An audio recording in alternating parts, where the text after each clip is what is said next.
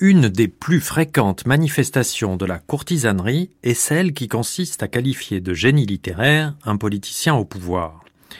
Cela ne se produit pas que dans les dictatures. Nous nous rappelons les postures aplaties et haletantes de François Mauriac auprès des mémoires du général de Gaulle ou de Marguerite Duras face aux essais de François Mitterrand.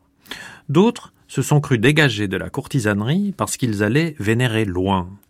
Ce n'est pas parce qu'on s'agenouille devant quelqu'un qui se trouve à 6000 kilomètres qu'on s'agenouille moins.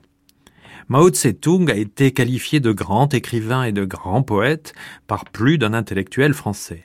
À l'époque, pour justifier son maoïsme, on employait le mot d'altérité. Les Chinois sont autres, ils n'ont pas l'habitude de la démocratie parlementaire, c'est nous qui ne les comprenons pas. Altérité n'était que l'autre nom de l'exotisme. Dans cette affaire, les maoïstes de 1970 n'étaient pas différents de Pierre Loti. Et quelle drôle d'idée qu'il faille du temps pour s'habituer à la liberté. Nous autres Français, sortis de treize siècles de monarchie, n'avions aucune expérience de la démocratie parlementaire en 1789.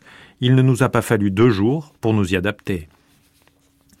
Je donne à ce quadritème le titre d'une anthologie publiée en 1974 chez 1018.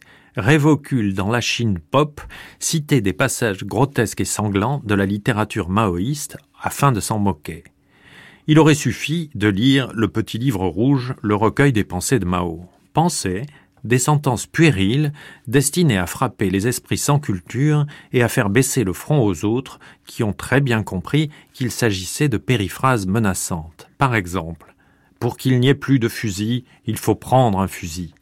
C'est un catalogue de truisme, de là son succès.